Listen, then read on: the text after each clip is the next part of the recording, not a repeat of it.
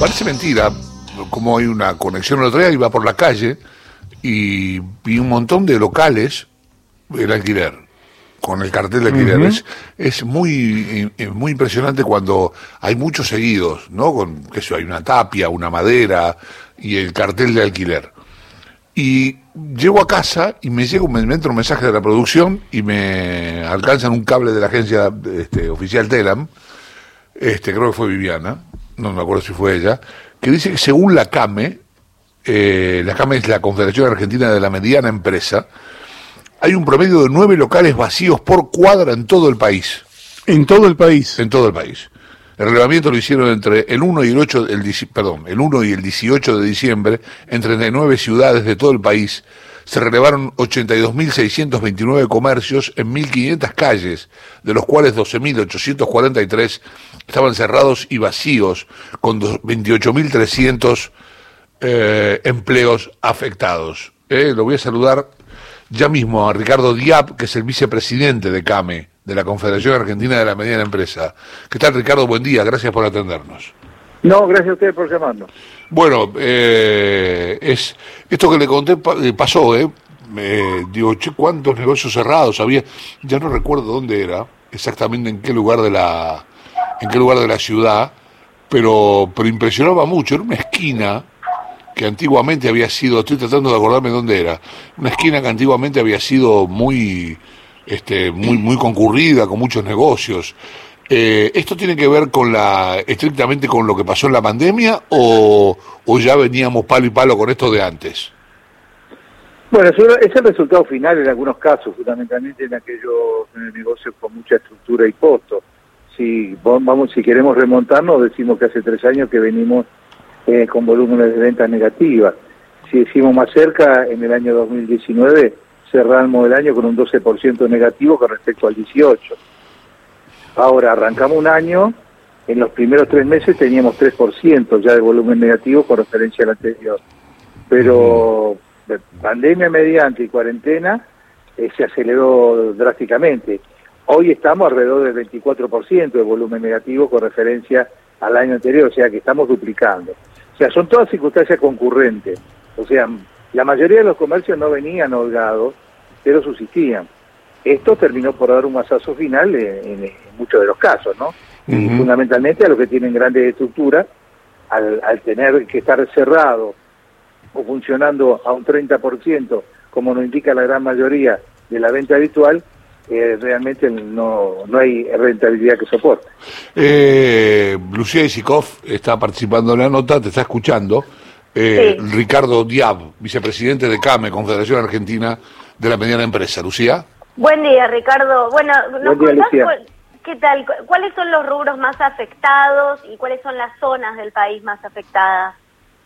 Bueno, los rubros más afectados tienen que ver con calzado, marroquinería, eh, vestuario, relojería, bisutería, eh, y ahí vamos de la librería, etcétera, etcétera. A medida que nos alejamos de la pirámide donde son los esenciales, es donde se, se mostró mayor este, conflictividad. En algunos rubros que no venían bien, mejoraron en virtud de que mucha gente en la casa prefirió y se dio cuenta que tenía que hacer alguna reparación o le faltaba algún electrodoméstico y ahí mejoró un tanto.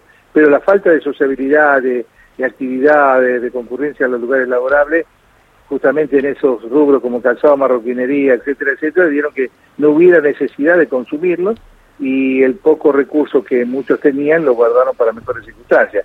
Y los lugares del país tenemos Chubut con un impresionante 77%, eh, ah. La Pampa con un 63%, este, Corriente y, y Salta con un 9-10%, Formosa con un 55%.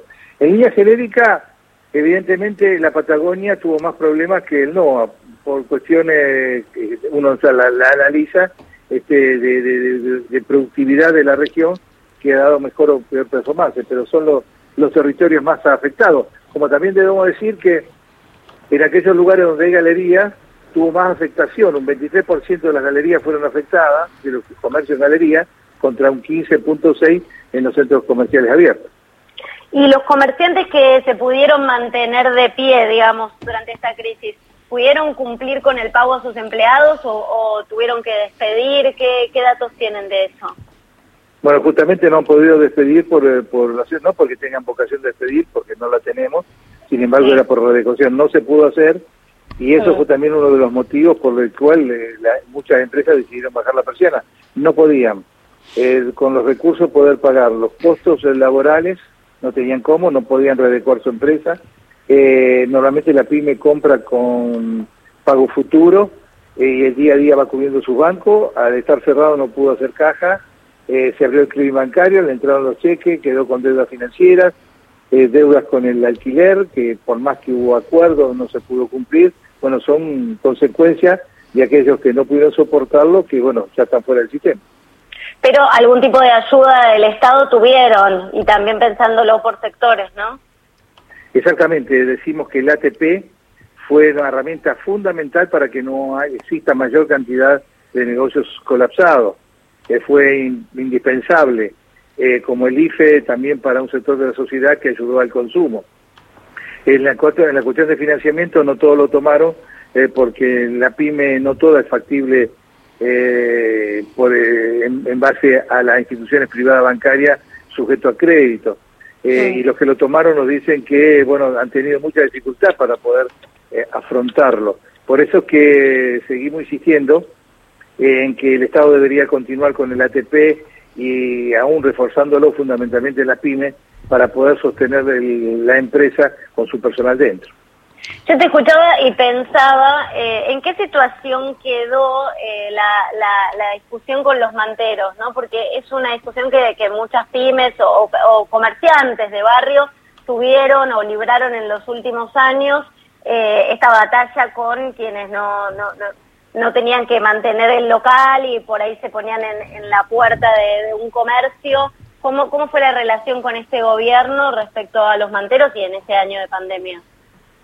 Bueno, realmente es una, situación de intersección, porque si eh, estamos recordando que en el año 2017 CAMI hizo un gran esfuerzo, en principio, donde trasladaron a manteros del 11, le dimos este, cursos de varios meses de capacitación, para poder reinsertarse en, un, en una actividad este, legal en los sentidos de que, paguen sus impuestos como corresponde y puedan ser competitivos como tal.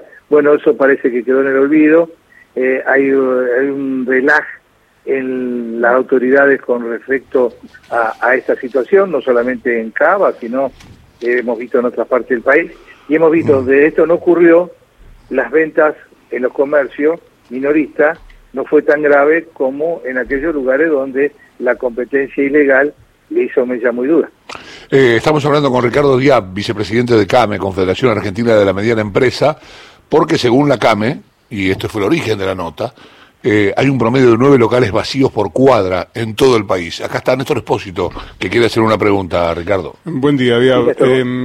¿Cuál debería ser el nivel de reactivación económica como para que se revierta esta situación? Es decir, ¿cuánto debería crecer la economía en 2021 para que esto, e, e, este, esta cifra estremecedora de nueve locales vacíos por cuadra se revierta?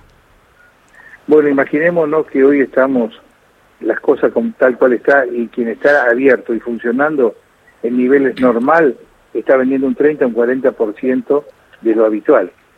O sea que se tendría que duplicar por lo menos lo que está y o triplicar lo que tenemos hoy eh, para tener una mayor posibilidad de consumo.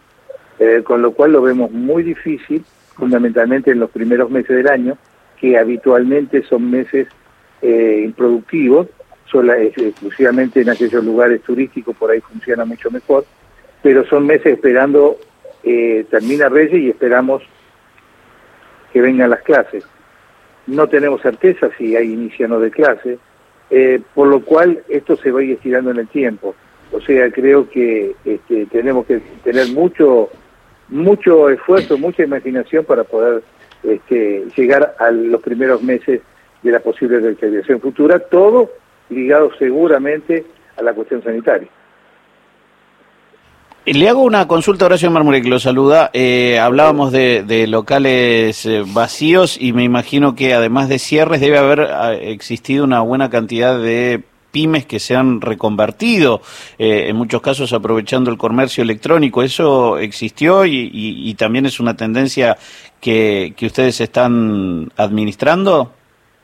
Sí, es una... Primero no era, no era muy difícil. Eh, imaginémonos que cuando yo dije que el año pasado eh, la venta del diciembre, no sé si los conté a ustedes, cayó al 3.5% con referencia a diciembre del 18, pero creció 1.8% la venta online, ya en diciembre del 19. Y era una tendencia que nosotros veíamos, pero preocupados con aquellos que no estaban dentro del circuito. Hoy hay una gran cantidad de comercios establecidos que tienen su paralelo en la venta online producto de esta situación.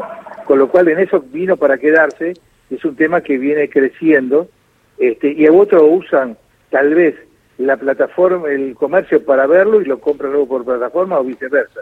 O sea que es un comercio que viene creciendo y por suerte vamos entendiendo que dentro de las normas de la legalidad.